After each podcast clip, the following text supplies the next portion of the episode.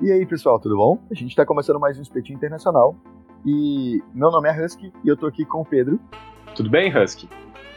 E eu tô aqui com a Elisa. Olá, tudo bom, gente? Elisa, a gente tem algum recadinho hoje? Olha, a gente tem sim. Eu queria primeiro, né? Nós queríamos agradecer todos os comentários feitos em relação aos episódios anteriores, todas as indicações de tema e também a gente queria fazer um pedido para que vocês sigam comentando e vocês sigam dando os feedback de vocês para os nossos podcasts e também para que vocês sigam a gente no Twitter. O nosso Twitter é @eicast. Então a gente gostaria de fazer esse pedido aí para vocês e também dizer que nós estamos no Spotify, vocês encontram a gente lá procurando Espetinho Internacional. Hoje a gente não tem nenhum convidado, então a gente vai seguir para a pauta. São esses os recados de hoje, Husky. Beleza. A primeira coisa que eu quero saber então, fala aí, Elisa, é, mina terrestre, tá ok? Não tá ok. Mina marítima, tá ok? Também não tá ok. Pedrão, é, bomba caixa, tá ok? Cara, bomba caixa não tá ok. E metralhar as pessoas sem usar uniforme, tá ok? Também não tá ok, cara. Passa em Genebra pro desespero do seu ex. é, vamos lá então. Maravilhoso. Pedrão, explica pra... Pedrão, explica pra gente a treta mãe. Então, cara, a, a pauta hoje é um pouco de tiro, porrada e bomba. Ou melhor, né? Como que a gente pode regular e por que, que a gente deve regular tiro, porrada e bomba. Né? É muito interessante, eu estava vendo uns dias para trás uh, como que o Brasil é um dos 80 países que até hoje não assinou a convenção de banimento de bombas cacho, por exemplo.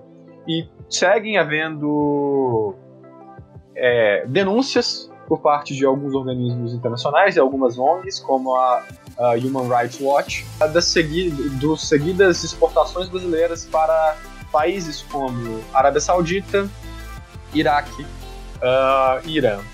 Enfim, essas bombas é, caixa brasileiras, elas uh, são produzidas particularmente por uma empresa chamada Avibras, uh, dentro de um, de um programa, de um sistema de foguetes de artilharia para situação de saturação de área chamada Programa, programa Astros.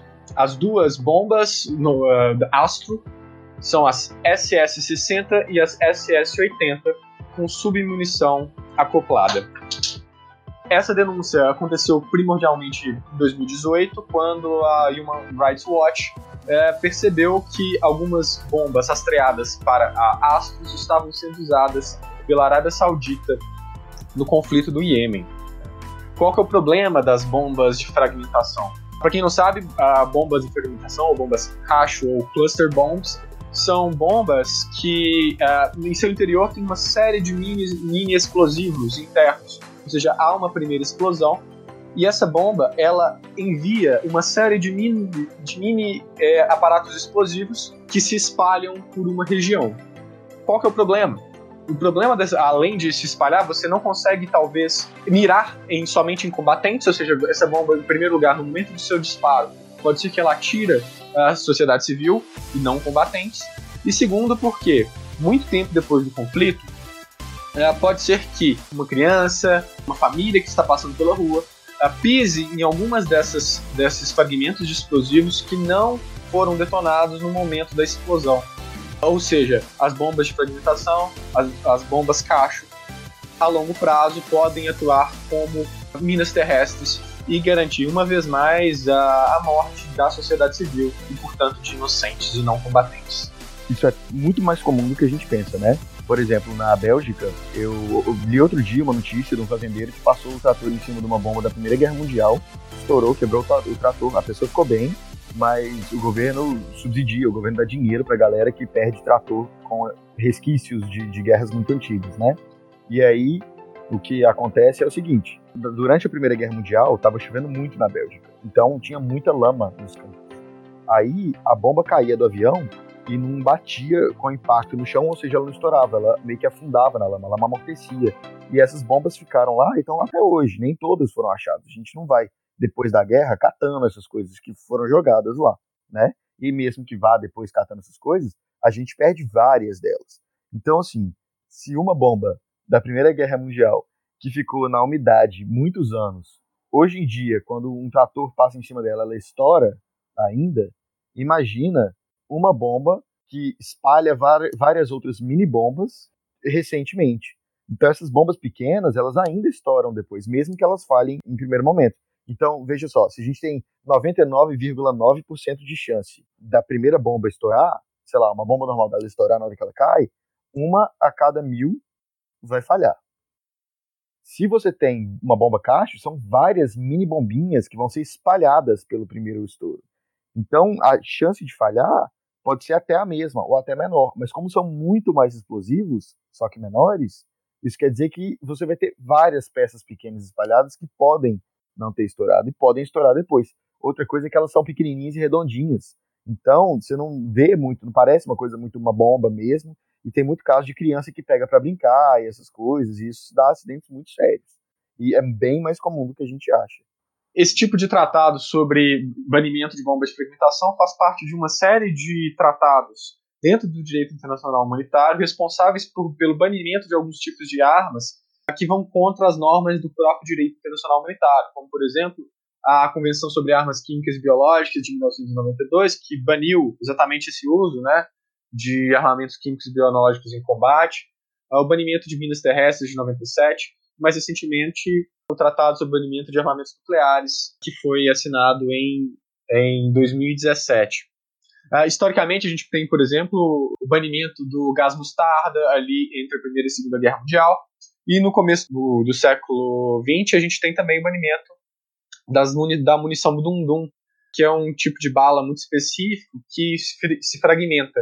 E além do. e que tem capacidade mortal e dolorosa ao indivíduo muito grande, porque na hora que se fragmenta, a chance de atingir algum. no corpo da pessoa, né, a chance de atingir algum órgão vital e até mesmo dessa pessoa se recuperar no futuro, é, ela é muito menor é, são balas de calibre menor, normalmente, e aí o que acontece é assim, a gente tem um tipo de munição que chama ponta-oca. Quando você atira, ela bate na pessoa, a bala vai deformando e vai espalhando, então ela fica maior, dá um impacto maior na pessoa, mas solta uns pedaços lá dentro. Isso é uma coisa. Outra coisa, essa munição do Dum, ela é de calibre menor, ela é bem pequenininha, não é ponta-oca, e aí o que, que acontece? Quando ela bate no osso, ela meio que ricocheteia e muda a direção dela.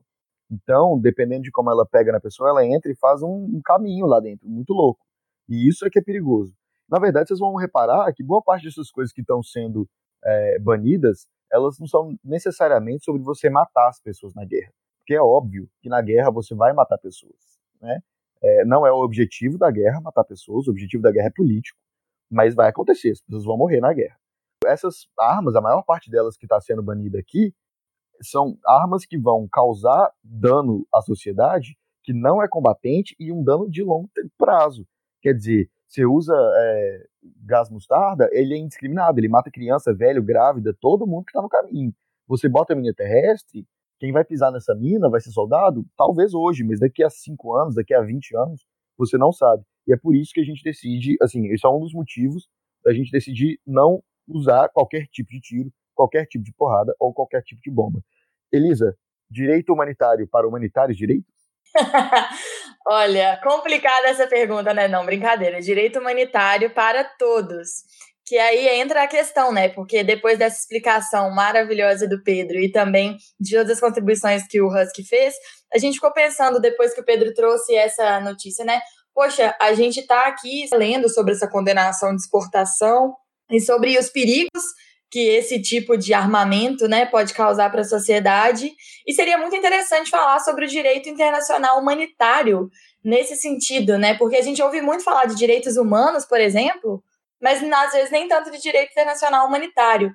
E aí foi um tema que a gente pensou e, ó, casa super bem, porque não é só para, como é que é que o, que o Husky falou? Direito humanitário para humanitários direitos, né? Em tempos de guerra, a gente fala de direito internacional humanitário em tempos de conflitos, né? Que ele basicamente é um conjunto de leis que vem para proteger as pessoas em tempos de conflitos armados. Poxa, mas e os direitos humanos? Os direitos humanos existem tanto nos períodos de conflitos armados quanto nos períodos em que não há os conflitos armados, né? Que a gente costumeiramente chama de períodos de paz. Mas qual é, mas qual a relevância? Se os direitos humanos valem para esses dois períodos, por que, que a gente tem um direito específico, né, que chama direito internacional humanitário? porque em algumas situações, em situações de guerra, alguns direitos humanos são suspensos. A gente pensa, por exemplo, é, na segurança, né, na segurança da casa, da inviolabilidade de documentos, de informações. Vários direitos são suspensos em tempos de guerra, e a não ser que você tenha uma determinação de quais que não podem, em hipótese alguma, serem afastados ou rejeitados, fica aí uma margem para a gente interpretar, e a gente já aprendeu pelo podcast passado que quando a gente tem uma margem muito grande, a gente pode interpretar com conveniência. Então, historicamente, surgiu é, esse conceito do direito internacional humanitário após diversos conflitos. E aí o Pedro pode até falar mais para a gente sobre um pouco desse histórico, mas depois de diversos conflitos, diversos autores discutindo, surgiu essa necessidade de fazer uma definição para os tempos de conflitos armados, de como proteger tanto a população que está em conflito, né, os combatentes, quanto a população civil nesse período.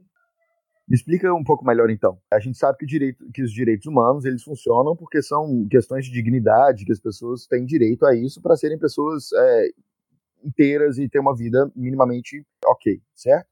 Mas assim, como na guerra a gente sabe que os países não estão muito preocupados com isso, alguns desses direitos vão ser cancelados ou suspensos, que é o que você está me explicando, certo? Certo. O que eu quero saber é por que, que os países vão aceitar, então, assinar um tratado para suspender esses direitos? O que, que o país tem a ganhar com isso? Olha, Husky, é como você tinha dito, você estava falando, ah, a finalidade da guerra é política. Só que o que acontece é que será que para atingir esses fins políticos a gente topa tudo? A gente topa uma criança que não tem nada a ver com conflito armado, com o objetivo político desse conflito, que ela pise numa mina, que sejam jogadas bombas que literalmente, como vocês já explicaram, não tem, não tem alvo, que o alvo é destruir tudo que está ali no caminho, até que ponto a gente vai aceitar esse tipo de extermínio? Jogar, sei lá, uma bomba de hidrogênio e destruir uma região inteira? Então a gente fica nessa. Seria inviável e seria também desumano, literalmente, após tantos conflitos que nós já vivemos, tanta destruição, que não haja um mínimo de cuidado com os civis, com os combatentes, é, Entende-se que a guerra ela é uma última racha, né? Ela é, um, é uma coisa que você usa em última hipótese, quando mais nada deu certo, quando você não consegue dialogar. Óbvio que isso é na teoria, a gente sabe que às vezes começa uma guerra sem uma tentativa de diálogo. Mas a ideia é que, como é a última medida que você vai tomar, você ainda assim tem que tomar cuidado, porque não vale tudo. Você não pode simplesmente matar a todos. Existe a ideia de que você tem que ter um mínimo de cuidado, um mínimo de respeito, porque hoje em dia não se trata mais de eliminar tudo e conquistar, sabe? Não é uma. As guerras, principalmente neste momento, não são mais sobre isso, elas têm esses interesses específicos. E ainda que fossem, a gente já passou da, do momento de entender que você pode entrar, saquear, estuprar, destruir tudo e seguir em frente. A ideia de direitos humanos que vem se consolidando, a luta por direitos e de, dessas garantias de direitos fundamentais, implica que é necessário haver um respeito em todos os tempos, inclusive os tempos de guerra. E aí por isso que a gente fala de direito internacional humanitário. Em relação a, a isso, Husky, também é muito interessante, por exemplo, porque essa, toda essa discussão, né? Porque, cara, a guerra traz problema, a guerra traz desgraça, a guerra traz tudo de ruim, né? Muita gente morre, muita merda acontece. E essa discussão, né, de que ponto o uso da força ele é moralmente aceitável, ela vem de muito tempo, assim, de verdades. E toda essa discussão dentro do direito internacional humanitário, ela está toda dentro de uma lógica de discussão do que a gente chama das, das teorias de guerra justa ou das discussões em teoria política e teoria política internacional sobre guerra justa. Discussões que têm sua origem, assim, por exemplo, na Idade Média, dentro do, do cristianismo. Por exemplo, o Graciano, lá no século XII, por exemplo, ele já ele já pesquisava, ele já discutia até que ponto você ser um soldado não era um pecado, né? até que ponto você usar a força não era uh, algo uh, intrinsecamente ruim. E, as, e, o que, que eles separaram? Que não necessariamente. Né? Toda essa, essa tradição da guerra justa falaram que é, o cristão, por exemplo, não deveria usar força pela vingança ou pelo ódio, mas pela misericórdia.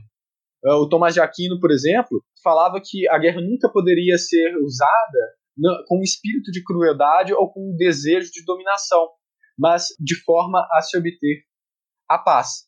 E a partir de toda essa discussão, uh, foi se originando toda uma doutrina voltada para a guerra justa, que foi evoluindo ao longo do tempo e adotada na modernidade, e principalmente retomada no século XIX, discutindo, em primeiro lugar, uh, o direito da guerra, né? ou seja, quando que um Estado ele pode declarar a guerra, e segundo, uma discussão que veio até anterior a esse, que é a do jus in bello, ou seja, do direito na guerra, que vai, enquanto o direito da guerra, né, o jus bellum, ele vai determinar quando que um Estado ele pode se utilizar da força, ou quando que é moralmente correto para um Estado utilizar a força para atingir determinado objetivo político, e o direito na guerra, que vai falar como que ele pode fazer isso. Ou seja, quais são as diretrizes que esse Estado deve tomar para assim, atingir a força causando o menor dano possível. E aí o Gisembela ele vai acoplar uma série de facetas, por exemplo, quem que ele pode atacar, os meios que ele pode usar e, e tudo mais.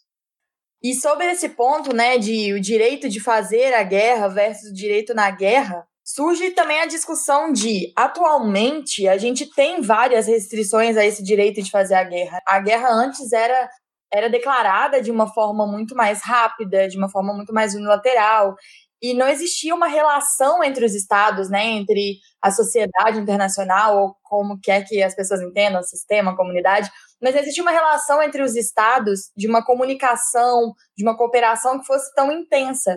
Então, antes, os conflitos armados, as guerras de forma geral, eram mais. Primeiro, que era, eram conflitos mais locais, né, de início, e eram justificados com mais, mais facilidade, né, principalmente em tempos de, de autocracia. Então, estados é, que fossem absolutistas, por exemplo, eram, era mais fácil a estrutura da guerra. Hoje em dia, a guerra não é tão bem vista.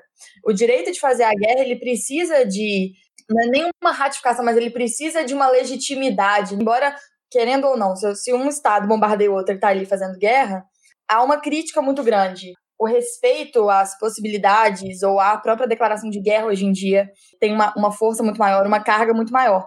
E em relação a esse direito na guerra, né, enquanto ela acontece, daí entra o direito internacional humanitário, tem várias convenções é, relacionadas a esse ponto. Então, por exemplo, quando a gente pensa nas convenções de Genebra, elas englobam um período aí de 1864 até 1949, também de Haia, por exemplo, a gente vê como que isso foi evoluindo, né? Ou evoluindo não é uma palavra que eu gosto de usar, mas como isso aconteceu ao longo do tempo. Então, por exemplo, na primeira, na primeira convenção de Genebra, eles trataram sobre os combatentes que estavam feridos, sobre aqueles soldados em combate nos conflitos que estavam feridos. Poxa, será que eles têm, eles não têm nenhum direito, eles não têm direito a um tratamento, um direito de serem isolados, um direito de ter aquela área ali respeitada? Provavelmente é, vocês já ouviram que quando tem um conflito, por exemplo, se você ataca um hospital, é considerado uma, uma ofensa, né, uma agressão, porque é uma área sagrada, é uma área protegida em tempos de conflitos. Mas isso não aconteceu sempre assim. Em tempos de guerras marítimas, a ideia de aquelas pessoas que naufragaram, os militares feridos, também têm direitos. É, e esses direitos são direitos humanos em todos os tempos, mas são direitos principalmente em tempos de guerra.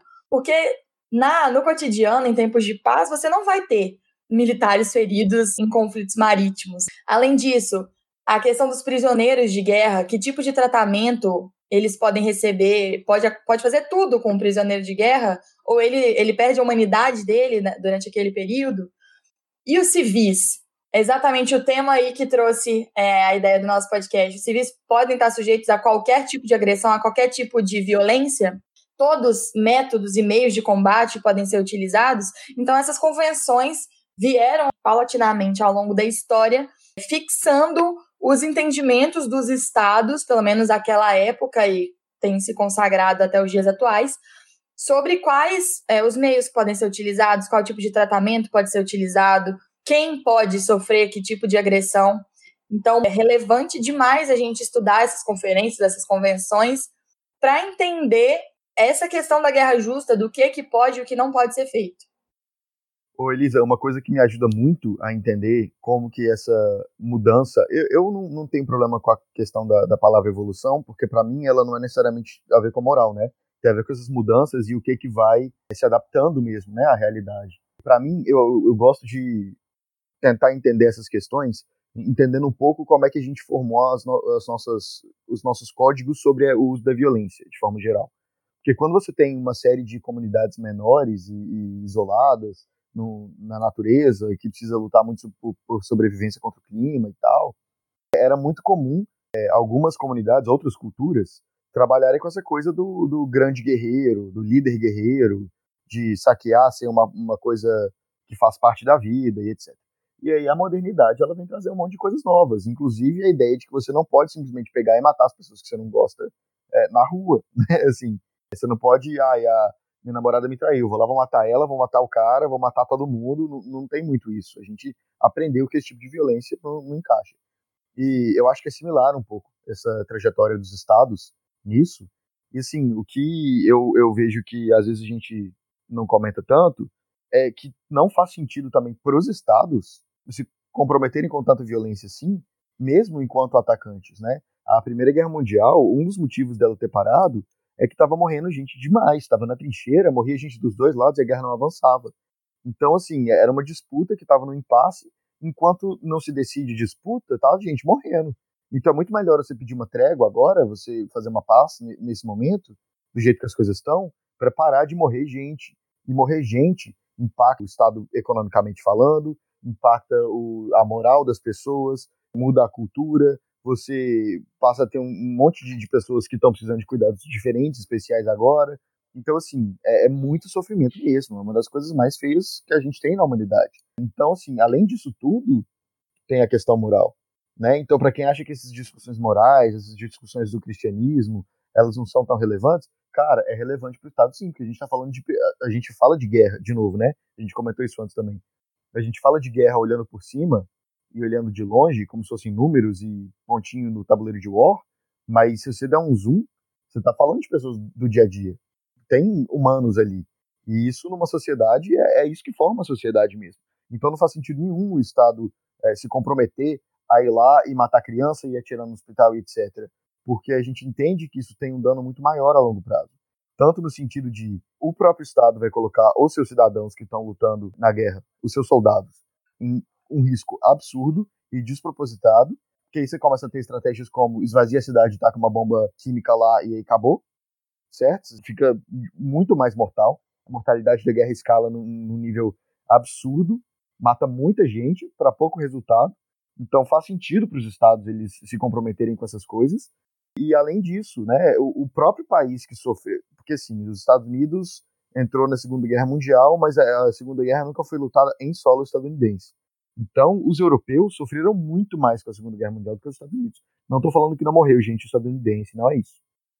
Mas a Europa ficou destruída. E assim, destruída mesmo. Quando você vai em Varsóvia hoje em dia, no Museu da Resistência, eles têm uma reconstrução 3D de óculos virtual que fizeram com as filmagens de como estava Varsóvia depois da Segunda Guerra Mundial. Gente, Varsóvia não estava. Varsóvia não estava. Era só um bando de escombro. Não tô zoando, não tinha cidade lá. Não tinha nada lá, era só escombro. E aí quem tomou esse território a seguir, que reconstruiu a cidade inteira, enfim. Mas tem a ver um pouco com isso que a gente está falando. É, então, assim, existe um aspecto que não é necessariamente moral, mas que não tem como você desvencilhar do debate moral, que é essa parte prática de que não faz sentido você fazer isso com seus soldados. Até porque, se eu vou lutar na guerra e o, o soldado do cara pode estar vestido de uniforme ou não, então eu vou atirar em quem vir. É guerra, eu não posso ficar esperando para saber. Então vamos combinar aqui que a gente vai necessariamente usar uniforme para que eu não atire na velhinha, para que eu não atire na criança, para que eu não atire em qualquer pessoa que esteja vindo. Porque a gente usando uniforme, essa guerra ela consegue ser mais eficiente, matar menos gente, a gente continua conseguindo disputar essas coisas. Então, para mim, essa, essa ideia da evolução histórica da violência, ela me ajuda a compreender como que a gente precisa muito de, de regular um pouco o tiro, porrada e bomba, igual o Pedro falou. Essa questão da Europa, cara, ela é muito importante mesmo, porque se a gente for pensar assim na evolução histórica, igual você comentou, por exemplo, são dois, dois momentos, assim, duas, duas pessoas que são dois personagens super importantes, assim, nessa, nesse começo ali no século XIX do desenvolvimento do direito internacional humanitário. O primeiro é o Francis Lieber nos Estados Unidos e o segundo é o Henri Dunant na Europa. Em relação ao Francis Libre é interessante que apesar dele estar tá desenvolvendo seu, seu raciocínio nos Estados Unidos, ele vem da Europa, né? Ele é um emigrado europeu. Ele participou ativamente pela Prússia, ele, era, ele é germânico, né?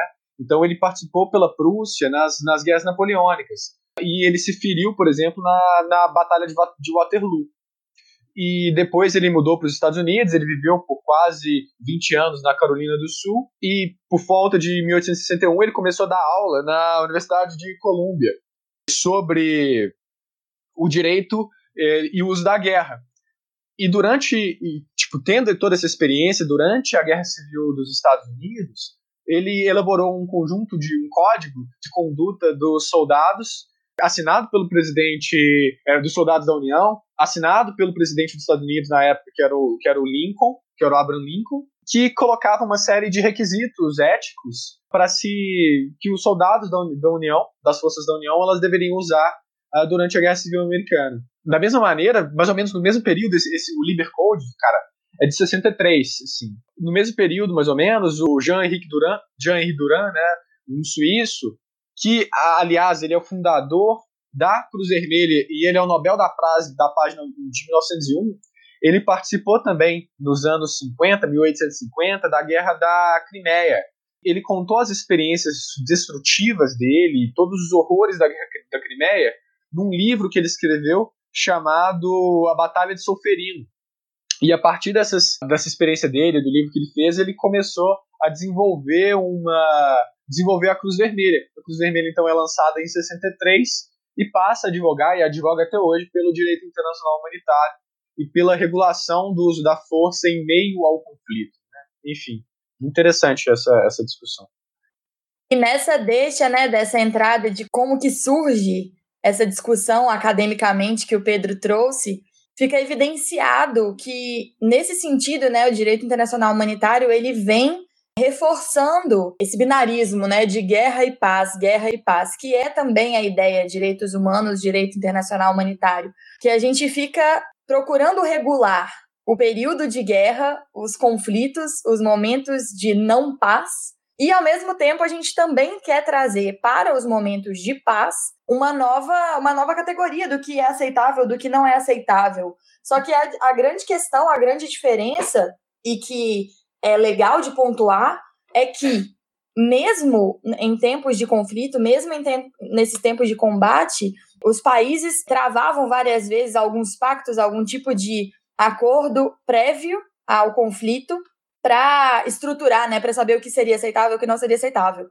Mas a, a inovação, vou colocar desse modo, em relação ao direito internacional humanitário, é que foram realizadas convenções de forma que vários estados participassem e de forma que esses acordos, essas convenções fossem tivessem uma escala global, evitando assim que cada conflito tivesse características específicas. E ainda quando a gente pensa na trajetória histórica, né, dos conflitos, do jeito que o, que o Husky falou, a gente pensa em como que as armas estão sendo desenvolvidas, né? Porque quando a gente vê filmes sobre guerra civil e tal. Eu amo e o vento levou, gente. Eu sou essa pessoa, me desculpa, mas é a realidade. Então, quando a gente vê, é aquele cara que coloca a pólvora e aí fica lá meio, meia hora batendo na, na espingarda e fecha, faz aquele cleque, e aí 300 anos para dar um tiro. E eventualmente as armas vão sendo desenvolvidas de modo a automatizarem esse processo de munição e a gente chega numa metralhadora e chega em armas de destruição em massa e por aí vai. Então, se a gente vai deixando esse tipo de tecnologia escalar e a gente não cria nenhum tipo de regulação, não se regulamenta o conflito, você chega a proporções de devastação que são que a gente não consegue nem projetar, né, em tempos atuais. Se explodissem todas as armas nucleares, por exemplo, que, que nós temos hoje, eu não sei nem o que sobraria da Terra se sobraria Terra. Então, essa regulamentação, ela se faz necessária. E é exatamente como o Husky tinha falado pra gente. Poxa, e qual é o sentido de você deixar tanta gente morrer? Eu vejo até um, uma, uma questão que a gente acaba discutindo por trás, né, de será que a guerra se justifica? A gente consegue falar hoje do que a gente tinha, do que o Pedro principalmente falou um pouquinho antes no podcast, desse direito de dar guerra, né? Direito de fazer a guerra. Será que hoje a gente consegue justificar, considerando as armas que a gente tem? Como que a gente lida, como que a gente vê esse direito? Como que a gente traz isso para os dias atuais? É uma situação bem complicada e que é necessário a gente estar discutindo. Então, também, se você tiver alguma opinião sobre isso, de o que, que justifica a guerra, o que, que não justifica, é interessante comentar aqui com a gente, que a gente quer muito saber. E essa questão de quem faz a guerra e quem não faz é muito louca, né? Porque parece uma coisa simples. Tipo, ah, eu vou declarar guerra quando você tiver me atacado. Mas aí a gente começa a ter umas coisas que não são tão, tão claras assim, né? Eu acho que a gente pode até comentar um pouco isso depois, quando a gente for falar mais na frente na pauta, para não queimar a pauta, sobre as questões menos convencionais. Mas é, comenta aí, quando vocês comentarem aí o que, que vocês acham que justifica a guerra, também tomem um tempo para ir comentar no que, que as outras pessoas acharam e contra-argumentar um pouquinho, porque ser atacado justifica eu declarar guerra de volta, aí a gente tem um caso como a guerra ao terror, por exemplo, né? Quem me atacou não foi necessariamente o Afeganistão, mas foi um grupo organizado, que não é um Estado, que está escondido no Afeganistão. E aí? E apoiado pelo Paquistão. E aí não sei o que lá. E aí você vai fazer o eixo do mal né? Então, assim, na prática tem umas, umas coisas mais umas pegadinhas aí. É. Exato, a gente não pode simplesmente assumir uma política Inês Brasil, né? Se me atacar, eu vou atacar. É interessante pensar se pode. Será que eu posso atacar? Será que eu consigo legitimidade internacional para atacar? Esse meu ataque vai ser reconhecido como necessário, como legítimo? Qual é a origem desse ataque? Qual é o interesse político? Isso que o Husky está falando é muito legal legitimidade internacional e interna também, se não é o caso da guerra do Vietnã, que você está fazendo uma guerra, mas dentro do seu país tem uma galera que não quer essa guerra. E isso atrapalha demais nos seus esforços de guerra, né? Mas deixa eu contar um caso que eu fiquei morrendo de orgulho, mas eu tava, eu fui de mochila para Paris. E eu, na verdade, não gosto muito de Paris. Eu não acho que é uma cidade muito para viajar de mochilão, não. Talvez se você for de turista vale muito a pena, e aí vocês que já tiverem viajado para lá podem me xingar no Twitter lá, que eu, eu entendo. Mas a coisa que eu queria mais ver de todas em Paris, e eu vou, inclusive, coloco ela nas minhas recomendações lá no final, é o Hospital dos Inválidos. O Hospital dos Inválidos era o hospital que segurava lá, era um hospital de, de feridos de guerra mesmo, mas ele está lá desde a, as guerras napoleônicas. E é onde o túmulo do Napoleão está. E eu queria muito ver isso, porque eu sei que ele fez um monte de coisa simbólica muito louca, a arquitetura é toda específica e tal. Mas junto eh, no hospital, o hospital hoje ele foi convertido para um museu. E eu passei, cara, na moral, eu devo ter passado umas 5 horas nesse museu, bicho. Eu entrei lá na hora que abriu, eu cheguei meia hora antes de abrir, fiquei em pé na porta. e eu fiquei lá o dia inteiro no museu. E aí eu ia olhando e vendo as coisas que a gente vai estudar em RI, como é que, né, você falou, ah, a pólvora aqui assim, então tem, você vê lá o, o fuzil feito de tal tamanho e o pacotinho que as pessoas colocavam a pólvora, e aí a próxima coisa que você já vê já são os pacotinhos do tamanho certo, assim. Em vez de ser um pote com uma abertura em cima que você bota do tanto que você acha que deve, já tinha os pacotinhos separados com o tanto que tem que ter para cada tiro. E como que você vai padronizando e evoluindo.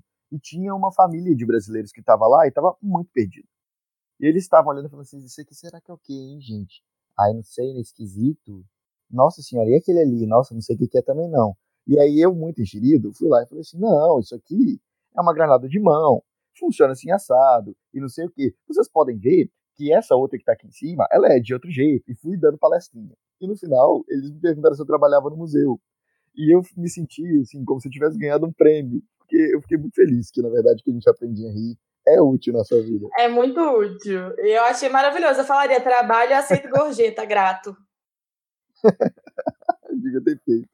Mas sabe qual que é o problema, velho? Porque, assim, essa questão é, de principalmente é, da guerra, né, direito internacional humanitário, etc., dos tipos de armamentos, e da guerra em si mesmo, a gente acha que está muito longe, né? Mas, na verdade, é, essa questão está mais perto do que a gente imagina, e muitas vezes tem uma implicação prática para a gente que a gente não percebe. Por exemplo, aqui no Brasil, o que já é um conceito muito. Assim, que depois a gente pode fazer um programa específico sobre isso, que é, por exemplo, as GLOs e a maneira pela qual as GLOs elas abordam as comunidades no Rio de Janeiro, sabe? Primeiro que é, que é que há uma dificuldade imensa do exército de reconhecer quem é combatente, quem é não combatente ali naquele meio. Isso gera uma série de implicações práticas terríveis, assim, né? Então, várias críticas da forma pela qual as GLOs elas trabalham esse, esse, esse abordagem da, das GLOs nas, nas favelas no Rio de Janeiro que é muito interessante, por exemplo, vários estudos que mostram como que é, pode-se entender essas GLOs talvez como, sei lá, missões é, operações de paz internas, né? E como que o exército brasileiro ele aprendeu a lidar com operações de paz na, na operação de paz no Haiti e como que várias das práticas ali no Haiti elas são reproduzidas, elas são replicadas no, no contexto das, das operações de garantia da lei e da ordem aqui no Brasil. Gente, só para deixar claro aqui rapidinho, é, GLO são, a gente chama de garantia da lei da ordem, é uma coisa que tem na Constituição do Brasil que permite que o presidente use o, as forças armadas para questões internas, tá? Porque é o seguinte, força armada luta contra inimigo, força armada atira nos outros para fora do país. Polícia lida com cidadãos. Então, a polícia, quando atira num bandido, ela não está atirando no inimigo, ela está atirando no cidadão. Quando você pega as Forças Armadas para fazer papel de polícia, isso precisa de algumas é, exceções e tem que ser feito de uma forma diferente. E é isso que a gente chama de operações de GLO, de garantia da lei e da ordem. Então, assim, é disso que a gente está falando, tá? Só para falar por alto aqui rapidinho como é que é o, o conceito. Mas, de volta para você, Pedro. E para vocês verem que até conceitualmente é uma coisa muito excepcional e que é muito complicada. Como o Husky falou, cara, garantia de lei da ordem é a utilização das forças armadas é, dentro do território nacional contra cidadãos, né? Contra pessoas que pagam eles, né? Que elas estão ali para proteger. Então, teoricamente, já, já é uma coisa complicada.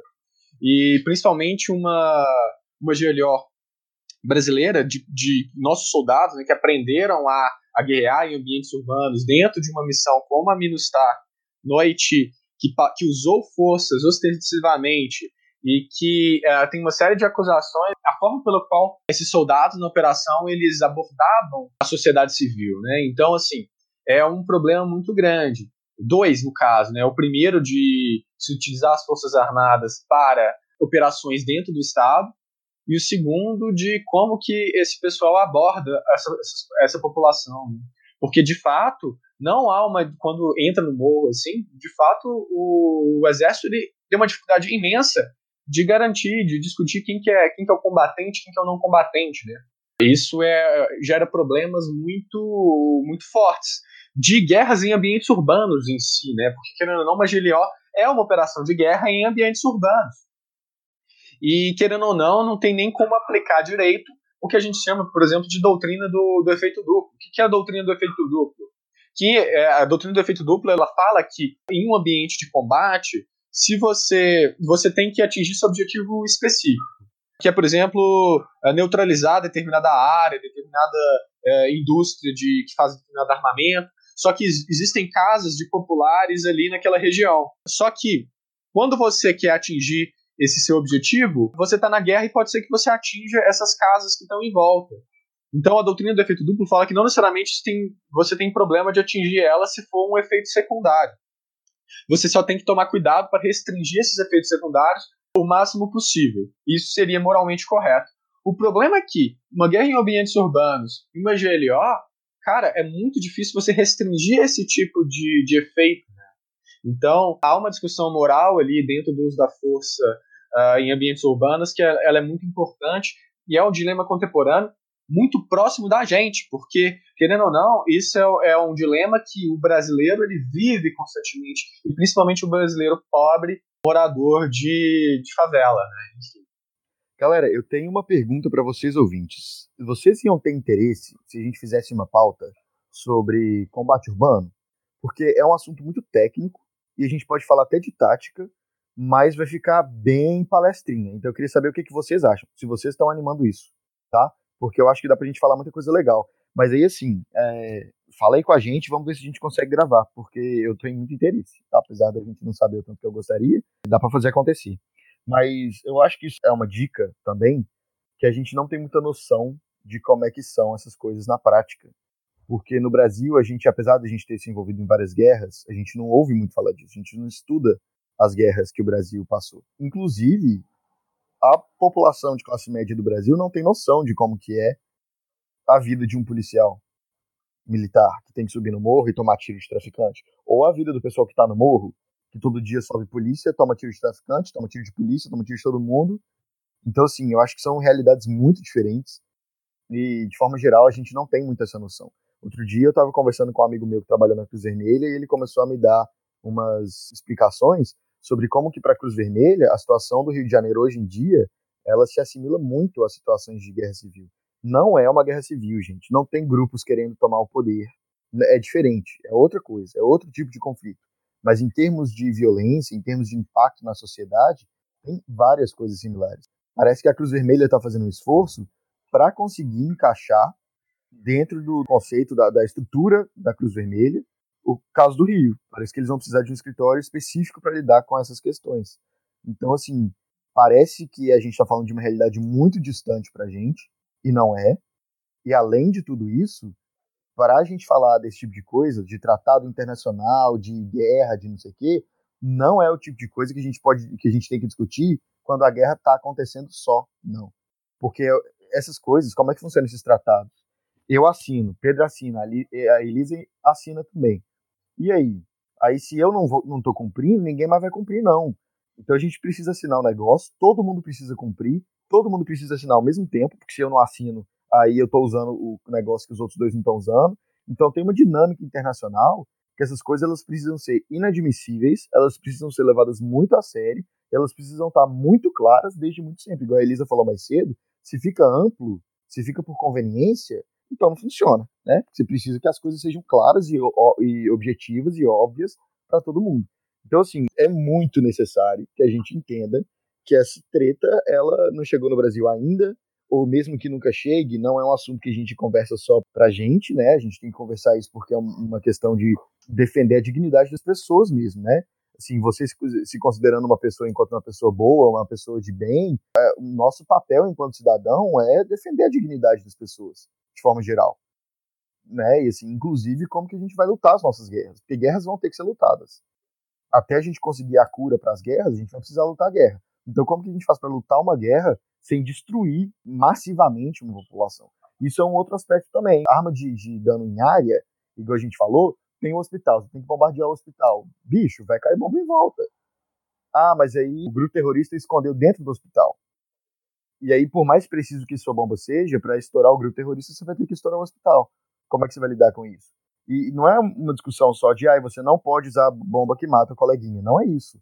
A discussão aqui é um pouco também de como que você vai fazer para que você consiga fazer o uso da força e como que você vai fazer para você conseguir matar as pessoas que você precisa matar. Tá percebendo? A gente não tá falando de ser bonzinho, mas é para matar as pessoas que estão no jogo. Não é para matar indiscriminadamente qualquer pessoa e descer, sabe? Tipo assim, é para você conseguir controlar essa violência em momentos que a violência vai genuinamente parecer incontrolável. Então, cara, é, em relação ao conflito Israel-Palestina, por exemplo, é muito interessante, ou não só esse, né, mas conflitos em ambientes urbanos em geral, o pessoal normalmente, para se para tá, para se adequar ao direito internacional humanitário e tudo mais, quando precisa, por exemplo, é bombardear um hospital que tem um terrorista escondido ou que tem um, um adversário escondido, normalmente se fazem avisos, ô oh, caralho, a gente vai jogar uma bomba aí no dia tal, na hora tal, saca?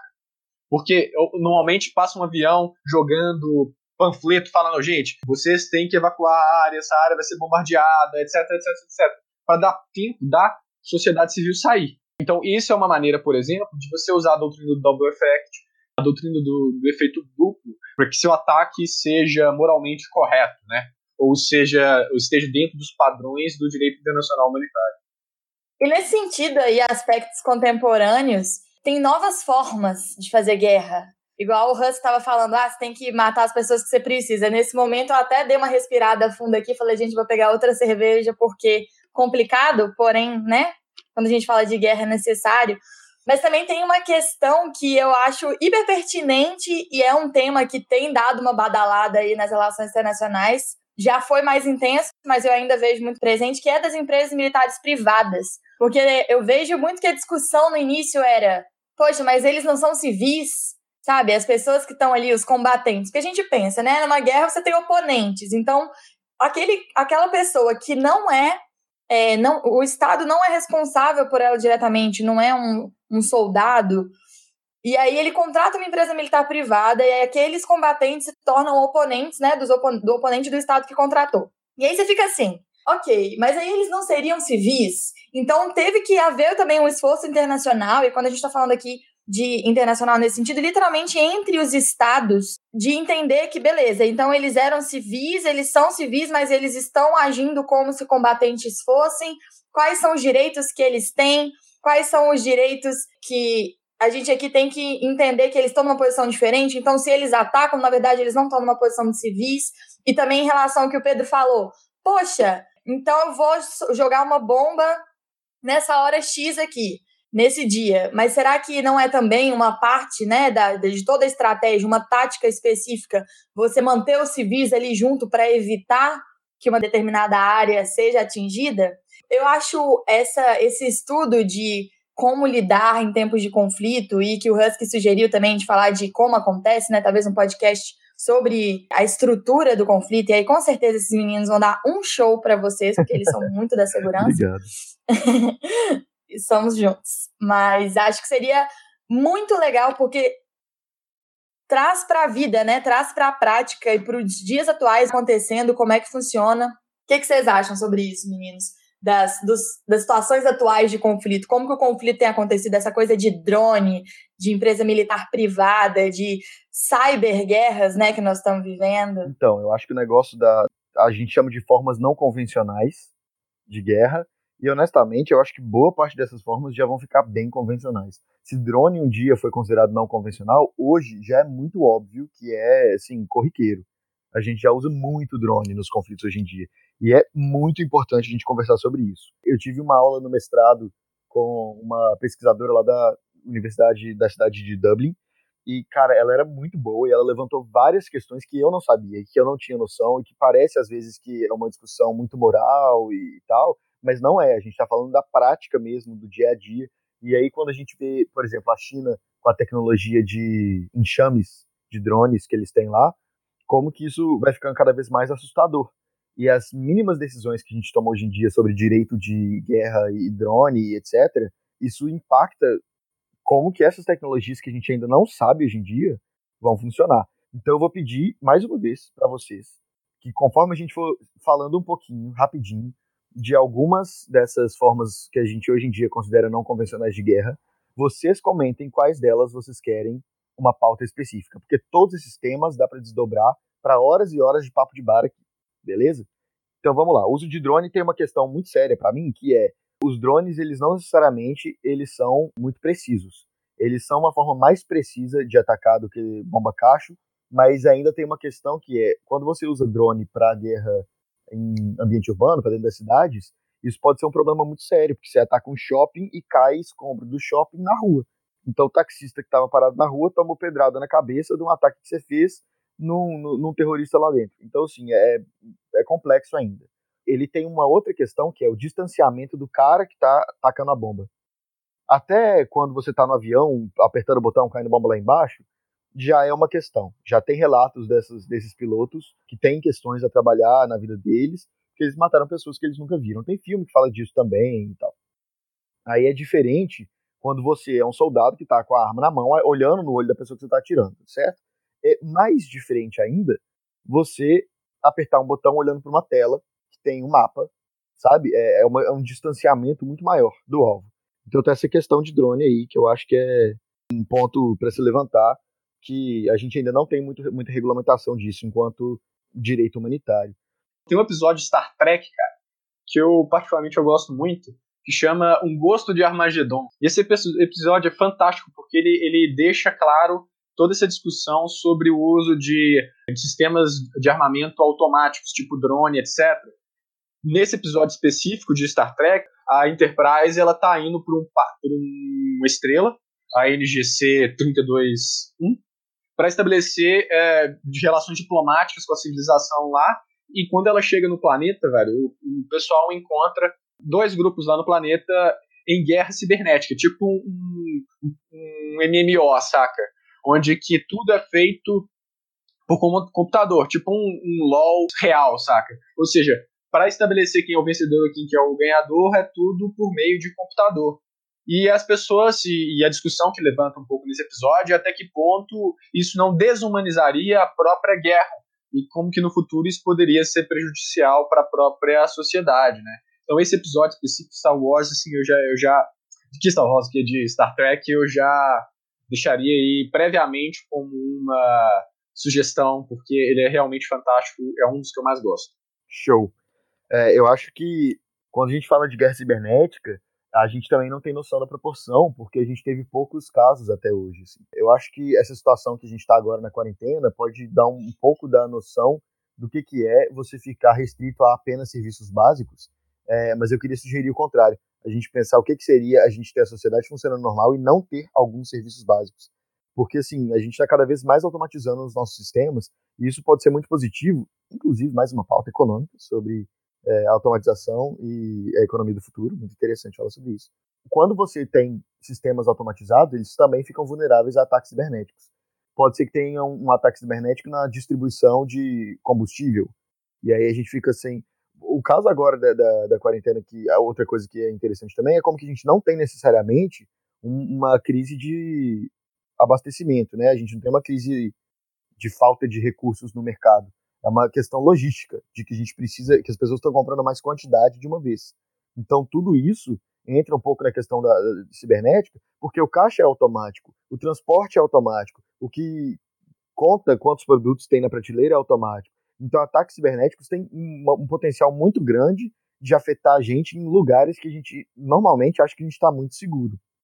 É, na questão das empresas militares privadas que a Elisa comentou também, muitos dos, dos combatentes de outros conflitos que agora estão desempregados, eles só conseguem achar mais emprego em empresas militares privadas. Então tem também essa discussão econômica de como que essa pessoa se reinsere na sociedade. E aí a gente está falando, por exemplo, de um cara que lutou na independência de Angola, isso foi em 73, tá? E aí ele tinha, sei lá, seus 20 anos naquela época e foi treinado de guerrilha, de não sei o quê, e aí agora ele está com seus 50 anos e não consegue emprego, e aí ele vai e se alista no, no, numa empresa militar privada. Podem ser de várias etnias diferentes, de várias nacionalidades diferentes, podem ser até que, que eles estejam lutando juntos aqui, mas que os seus países lutem um contra o outro. É possível, por exemplo, você ter um israelense e um palestino lutando lado a lado na mesma companhia da empresa militar privada.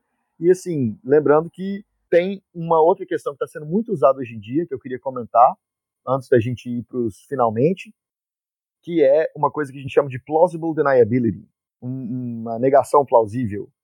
Isso acontece muito quando a gente tem operações que não são tão formais assim. A gente chama de operações encobertas, mas não necessariamente, às vezes até uma coisa menos assim.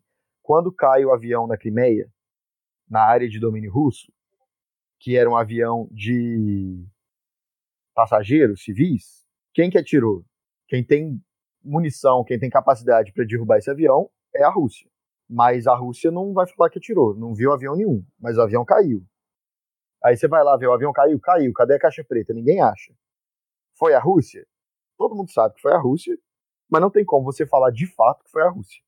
E nesse caso de direito humanitário, eu acho que para mim o caso que ficou mais claro é o caso das, do uso de arma química na Síria, que aconteceu mais de uma vez. Teve uso de arma química? Teve. Foram lá olhar os vídeos, ah, tem vídeo que é fake, tem vídeo que é fake. Ah, é? Então vamos jogar lá então o, o grupo da ONU que vai fazer os testes. Fizeram os testes, teve uso de arma química? Teve uso de arma química. Quem usou? A arma química é gás, é uma nuvem. Você solta aqui na rua e o vento sopra. Então, foi o quê? Foi rebelde usando e soprou pro lado errado? Foi governo usando e soprou pro lado certo dos rebeldes? Não tem como saber. Quem que te, os rebeldes teriam condições de ter essas armas químicas?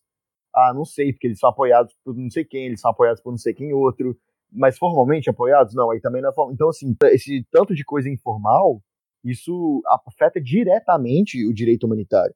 Porque se você faz um negócio e aí tem vários indícios, mas você não consegue provar que foi o Assad que usou guerra química, então o que, que você faz com isso?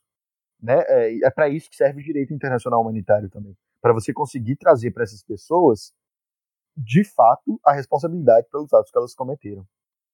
E em relação às novas tecnologias, nesse ponto também que o Husky está falando de por isso que a gente precisa do direito internacional humanitário, a gente pensa, quando eu perguntei, por exemplo, sobre as cyberguerras, né, as situações agora que são virtuais, qual é o poder de ter novos atores também nesse cenário, de como você consegue influenciar por meio das tecnologias as pessoas, a sociedade civil a se tornar membro de um conflito, por exemplo. A gente já viu, por meio de tecnologia, a população sendo mobilizada para manifestações.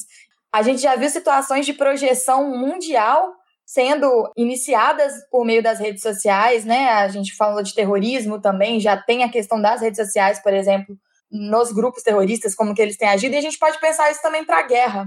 Estava lendo um texto outro dia, bem informal, assim, só quando a pessoa faz aquele brainstorm, joga num texto, e aí você lê e fala, pois é, não é? Bota a mão na cintura, pega a cerveja e passa o resto do tempo pensando em como que você vai morrer lentamente com a tecnologia, mas depois você lembra que ela também pode ser usada para o bem. Mas aí era uma pessoa falando sobre como que você pode mobilizar a população para que ela se torne combatente dentro de um conflito ou criar um conflito, porque, por exemplo, se você controla a informação, se você faz uma Coreia do Norte ali e controla o que que entra, o que que sai, o que que é viabilizado, toda a informação, isso cria um problema muito grande. Em tempos agora de coronavírus, que é o que a gente está vivendo, a gente já tem informação, é, tem muitas informações e, de certo modo, essa informação é controlada porque a gente recebe informações específicas para o grupo que a gente pertence, né?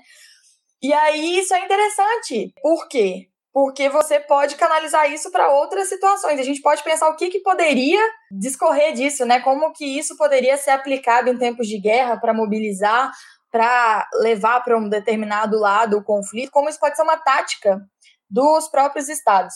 É um tema novo, mas é, com certeza a gente vai ouvir falar mais disso para frente, vale a pena dar uma pesquisada. Pedrão, você quer fazer seu comentário final? Eu acho que, como a conclusão de tudo que a gente, disso que a gente discutiu, cara, é que essas discussões de direito internacional humanitário, algumas discussões de RI, que parecem ser muito abstratas e muito longe da gente, na verdade elas estão mais perto do que a gente parece, né? Aqui no Brasil, a gente vive relativamente um estado de normalidade uh, em relação à nossa política internacional, né? ou seja, um estado de, de mínima paz.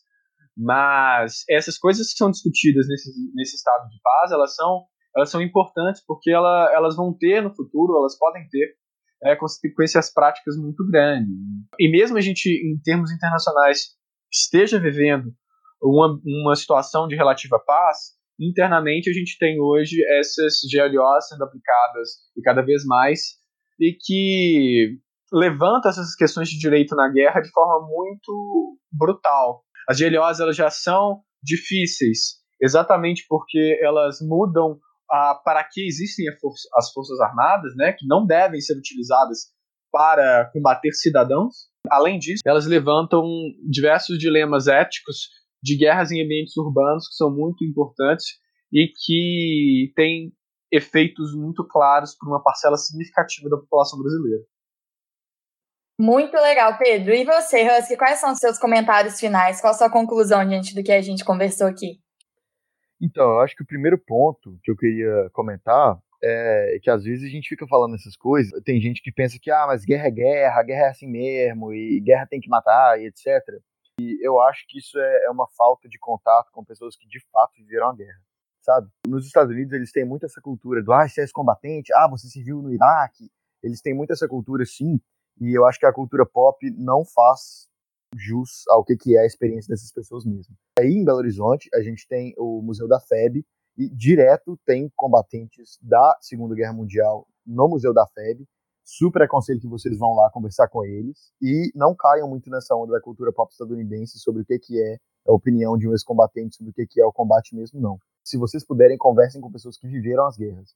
Pessoas que combateram nas guerras, especialmente sobre esse assunto de direito humanitário, e pessoas que estavam em zonas de guerra. Direto tem sobrevivente do Holocausto falando sobre isso. É muito importante a gente ouvir os relatos dessas pessoas, porque a gente não tem noção do tanto que isso é sério e do tanto que esse debate de direito humanitário faz diferença na vida das pessoas. Então, até pedir desculpa por jogar o clima lá embaixo, mas é muito importante a gente ouvir isso, porque não é só uma discussão de moralzinha sabe? Não é uma discussão. A gente não está falando só de proteger os terroristas, proteger os bandidos. Não é isso. A gente está falando de proteger todas as pessoas. A sua tia, a sua avó, a sua filha, você e todo mundo que vai estar tá lutando lá ou que vai estar tá defendendo o lugar também. É, é, real, assim, é muito importante. Esse assunto é muito sério.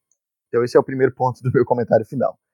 Outros pontos do meu comentário final que, que eu queria trazer é: a guerra está mudando muito, mesmo a chance da gente ter guerras como a gente tinha no passado é mínima. E da mesma forma que a gente não tem golpe de Estado hoje em dia, como a gente tinha há 50 anos atrás, a gente ter guerras hoje em dia, como a gente tinha há 50 anos atrás, também não acontece tanto. A gente tem guerra por procuração, a gente tem é, todas essas coisas que a gente comentou, guerra cibernética, uso de drone, empresa militar privada, são coisas que mudam muito as dinâmicas da guerra. Então a gente precisa estar sempre atento e sempre debatendo e sempre revendo essas questões do direito humanitário. Então eu acho que é importante a gente também entender que, apesar de que a gente quer coisas que sejam claras, que sejam muito bem definidas e que todo mundo concorde muito com, esses, com essas questões do direito humanitário, para que, portanto, a gente possa dizer que essas coisas são inadmissíveis, tortura é inadmissível, por exemplo, em qualquer situação, também é importante a gente entender que novas dinâmicas precisam trazer novas discussões. Que a gente precisa estar antenado a essas discussões de direito humanitário para a gente conseguir entender como que essas, esses novos desafios vão ser trabalhados para a gente também. Então, assim, é, eu queria deixar esse, essa, essas questões abertas para a gente ir pensando e deixar outras questões fechadas é, no sentido de que a gente não deve debater a dignidade humana. As pessoas precisam de dignidade. É isso. Esse é meu comentário final. Muito legal. Meu comentário final é sobre a importância que a gente tem, agente cidadão, agente sociedade civil, porque todas essas mudanças que a gente foi comentando, que aconteceram historicamente, não foram só porque em algum momento o Estado ou alguma liderança falou: olha, então, acho que está complicado, né? A gente está matando muito, está devastando muito, está trazendo um problema econômico grande, a gente precisa matar menos. Não é uma coisa que surge assim, ah, acordei bom. Hoje eu acordei querendo não matar. Não é assim, obviamente eu estou brincando aqui, usando de um sarcasmo podre, está escorrendo de mim um veneno, mas a ideia é que é, a sociedade civil, a pressão popular fez diferença nessas modificações, fez diferença em falar, olha, isso não é aceitável. Eu tive pessoas que sofreram, eu sofri, meus parentes sofreram, a gente não quer reviver isso, a gente não aceita isso. Então, a sociedade civil é responsável por essas mudanças de paradigma, né? Por essas mudanças na estrutura legal e na estrutura de funcionamento das próprias guerras. A gente está vivendo um período novo, como o Husky falou, são guerras novas, como o Pedro salientou. Isso tem uma, uma proporção muito grande, tem o potencial de destruição é muito grande. Então a gente é responsável por denunciar, por nos informar e por, por tentar entender como são esses novos conflitos para evitar que esses direitos sejam violados. Eu acho que o meu comentário final é esse, de reconhecer que a sociedade civil tem um papel nisso e que a gente continua tendo esse papel. Que foi um homem, como o Pedro contou pra gente, que falou: olha, fiquei indignado e ele acabou sendo pioneiro, encadeando aí a criação da Cruz Vermelha. Então, que isso tem, a, a população, o cidadão, a sociedade civil tem esse papel transformador. Então, agora, aproveitando para puxar esse bico para o final, vocês têm alguma dica, meninos, para de jabá, de filme, música, algum comentário final, algum desabafo para fazer? Conta aí para mim que a gente termina nosso podcast, já dá o tchau para quem está nos ouvindo e já agradeço. Então, conta aí para gente, Pedro, quais são suas dicas, jabá e tudo que você tem para falar agora? Cara, o primeiro não tem necessariamente a ver com o episódio que a gente tá, cara. Que é o. Eu escutei recentemente, escutei essa semana agora, o álbum novo do Strokes, o The New Abnormal. E, cara, eu achei simplesmente fantástico. Assim. Não sei se vai, ter, vai igual, alguma, alguma música do álbum vai irritar igual as músicas famosas do Strokes, tipo Reptilia, tipo Someday, etc. Mas, cara, esse álbum novo do Strokes, eu não gostei dos. Tinha sete anos que os Strokes não lançavam um álbum. Eu não gostei muito dos últimos que eles lançaram.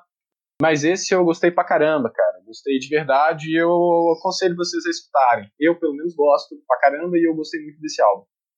E aí, entrando especificamente no, no tema, é o episódio de Star Trek, O Gosto do Armagedon, que mostra, como eu tinha comentado durante o episódio, os membros da Enterprise indo numa, é, estabelecer relações com aquela civilização e, e se encontra com um ambiente em que tem dois grupos lutando por meios digitais só que apesar desses grupos eles lutarem por meios digitais, as mortes e as perdas elas, elas são reais. Então, se você morre em âmbito cibernético, você morre também na vida real. E todas as discussões e tudo que isso pode trazer. E lembrando que esse episódio é tipo da década de 60, então você vê como Star Trek é do caralho, né? Assim, como que naquela época eles já estavam discutindo coisas de guerra cibernética que agora que a gente começou a discutir de maneira mais aprofundada em teoria política, em teoria política internacional. O segundo, minha segunda dica é do livro Adeus às Armas, do Hemingway.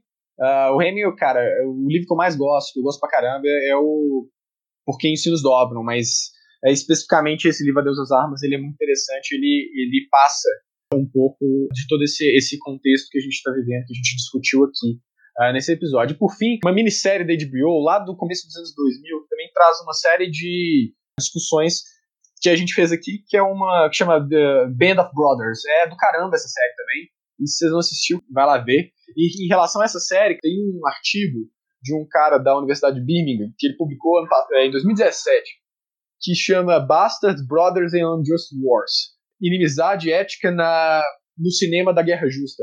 Se você se interessa por esse tema, de cinema, de teoria política, de guerra, cara, leia esse artigo. Esse artigo é bem legal, ele é bem interessante. Ele foi publicado na revista Review of International Studies. Eu vou deixar linkado também na descrição. Esse artigo é muito legal.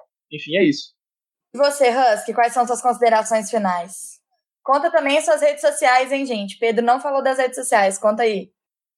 Oh, é verdade, me sigam lá no Twitter, que é arroba Pedro de Rocha. É isso, velho. Husky, tá contigo. Então, pessoal, meu Twitter é flipsimone, vai estar na descrição também, e tá lá no perfil do Twitter do Espetinho Internacional Cast. A minha dica principal hoje é para o canal do YouTube Casa do Saber.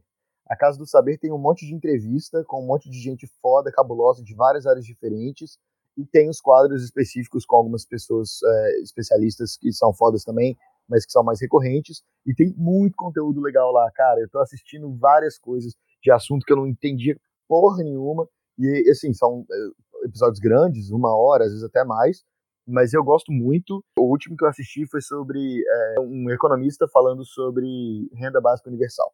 Muito legal, gostei demais, mas tudo que eu já ouvi lá é muito bom. Eles chamam o pessoal empreendedor, eles chamam o pessoal comunista, eles chamam todo mundo, é bem é bem focado no saber mesmo, tá? É bem legal, gosto demais. Indico aí para todos vocês. Outra coisa que eu queria indicar também, eu já falei no programa passado, se vocês ainda não estão cansados dessa minha belíssima voz com esse meu péssimo microfone, tem um outro podcast que eu também estou gravando, que chama Mundo Aberto, onde a gente discute videogame e por que, que videogame não é só um joguinho, como que a gente também está falando de coisas do mundo real. E eu decidi dar esse jabá aqui agora de uma vez, porque o último episódio que a gente gravou, eu não sei se vai ter sido o último quando os dois episódios saírem, mas a gente gravou um episódio lá sobre um jogo que chama This War of Mine, que foi traduzido para português com esse nome em inglês mesmo. Mas é um jogo muito interessante que fala um pouco sobre como é que é a vida dos civis num pós-guerra ou durante a guerra, mas num lugar que não está tendo o conflito direto. E eu gravei com uma entre a equipe que estava gravando comigo tinha um amigo meu que trabalha na Cruz Vermelha e a gente falou de vários temas que a gente também falou hoje. Então acho que é interessante também para quem gostar de videogame, especialmente jogos indie, ir lá e dar uma conferida no jogo This War of Mine e no nosso programa no Mundo Aberto, que tá legal demais também. Ainda nessa onda de cultura pop, tem uma série muito, muito, muito boa que chama Rato Fim, que é uma série israelense que significa Prisioneiros de Guerra, que é a série que inspirou a série Homeland, que eu dei de jabá no episódio passado. Então, apesar de não ser muito criativo da minha parte, da parte dos criadores de Homeland foi bem criativo sim, porque não ficou tão igual não. E assim, o que eu acho mais legal é a parte como você pode perceber a relação dos israelenses com os retornados de guerra. As pessoas vão, elas ficam sendo prisioneiras de guerra um tempo e quando elas voltam, como que a vida delas é diferente. É cultura pop, não é o relato de uma pessoa real, mas é muito legal porque faz parte realmente da, do dia a dia das pessoas no conflito Israel-Palestino. E tem uma animação muito, muito, muito boa. É uma animação alemã, mas também sobre o conflito é, da Guerra do Líbano, mas também é lá em Israel, né? Chama Valsa com Bashir, que é uma animação muito boa, é muito incrível, é um filme. É antigo já, mas continua super atual, é sensacional. Assistam no dia que vocês estejam preparados para ter uma bad, porque o clima é pesadíssimo. E por último, um documentário que chama Fog of War, Neva de Guerra, é sobre o final da Segunda Guerra, e aí acho que eles abordam até um pouco da Guerra do Vietnã, mas enfim, é sobre, é, é sobre o, o alto escalão, a alta cúpula da defesa estadunidense, e aí eu acho que pode ter algumas coisas interessantes sobre como funciona a tomada de, de decisão desses caras no período de guerra. Vamos lembrar quando a gente estiver vendo esse documentário que o McNamara e, e eu não sei se o Kissinger é, fala alguma coisa também, mas o McNamara fala pra caramba nesse nesse documentário. O McNamara depois ele é da gestão do Bush e tal. é um documentário estadunidense feito para estadunidenses, entrevistando pessoas do alto escalão do governo estadunidense. Então, vamos assistir com uma consciência crítica. Quer dizer que é para olhar e achar que tudo aquilo é mentira? Não é isso, mas vamos assistir com um, um orelha em pé, né? Um pé atrás e um orelha em pé. Mas é isso aí, galera. É isso que eu, que eu tinha para indicar para vocês. No mais, já, já indiquei o meu Twitter. Vou falar também do meu Instagram, que não tem nada a ver com nada disso que eu tô falando aqui. Mas quem quiser me seguir, eu tenho fotos muito legais de viagem e é o mesmo que o Twitter, é @flipsimone. Me sigam no Instagram porque eu adoro followers e adoro likes. E se você seguir o Husky no Instagram, você vai entender por que, que é Husky. é verdade, é verdade. Vai fazer todo sentido assim que você olhar a foto dele. Mas então, gente, como vocês puderam perceber, os meninos gostam do tema e tem muitas recomendações.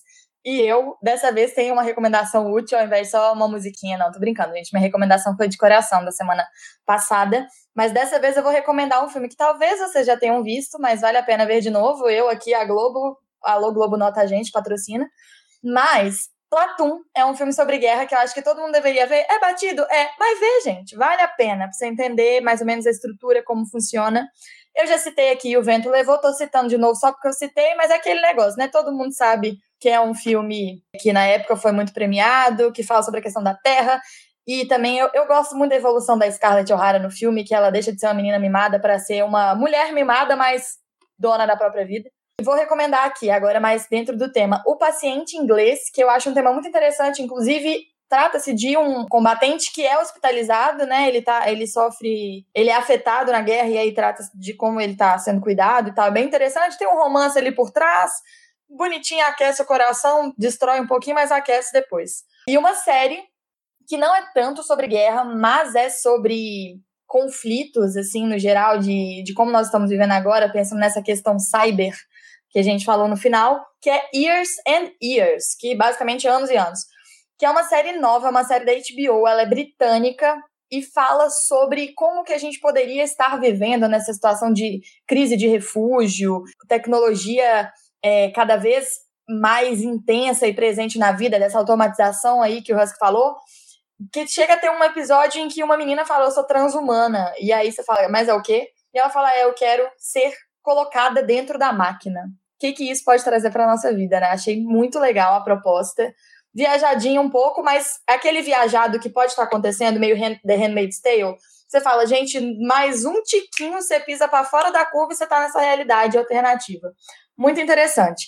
E aí, o meu último, minha última recomendação é o álbum novo da Zélia Duncan e amigas, porque eu não vou saber o nome de todas as pessoas, que chama Sou Mulher, Sou Feliz. Ah, Elisa, todo podcast você vai recomendar alguma coisa feita por mulher? Vou sim. Tá? Claro, vou. Vocês que lutem, brincadeira, gente. Na verdade, acho que vale muito a pena. A gente tem que divulgar mais, tem que reconhecer o trabalho das mulheres. Eu tô aqui participando desse podcast, meninos, gentilmente me convidaram. A gente tá fazendo um trabalho legal e eu acho que é importante esse movimento. Mas, enfim, é meu último jabá. Não, melhor, minha última recomendação é agora os meus jabás, as minhas redes sociais, tanto Twitter quanto Facebook, são arroba Bertila Elisa, que também vão estar na descrição desse podcast. E lá vocês vão ver que é, todo mundo aqui é gente como a gente. Eu sou muito gente como a gente, infelizmente. Tô me expondo demais nas redes sociais, então se vocês querem me ver passando vergonha lá, é o lugar. Enfim, agora a gente já vai para o fim desse podcast. Meninos, vocês têm mais alguma consideração? Não, para mim pode bater o martelo. Eu tô tranquilo. Então, gente, muito obrigada por vocês terem acompanhado a gente até agora. Não deixem de sugerir temas, não deixem de comentar, não deixem de indicar o podcast para todo mundo, se você tiver gostado. Se você não tiver gostado, indica também, porque a gente quer ouvir críticas e a gente quer melhorar. Então, muito obrigada pela audiência de vocês. Esperamos vê-los na, ou melhor, conversar com vocês na próxima semana, né? Já que ver não está acontecendo. Fiquem em casa, higienizem as mãos, fiquem bem. E hoje a gente está gravando é domingo, então feliz Páscoa para quem é de Páscoa e para quem não é feliz Páscoa, de, ou melhor, para quem não é de Páscoa, feliz domingo. Falou, pessoal. Ô, garçom, me viu um espetinho de mussarela. Ai, que saudade de falar isso.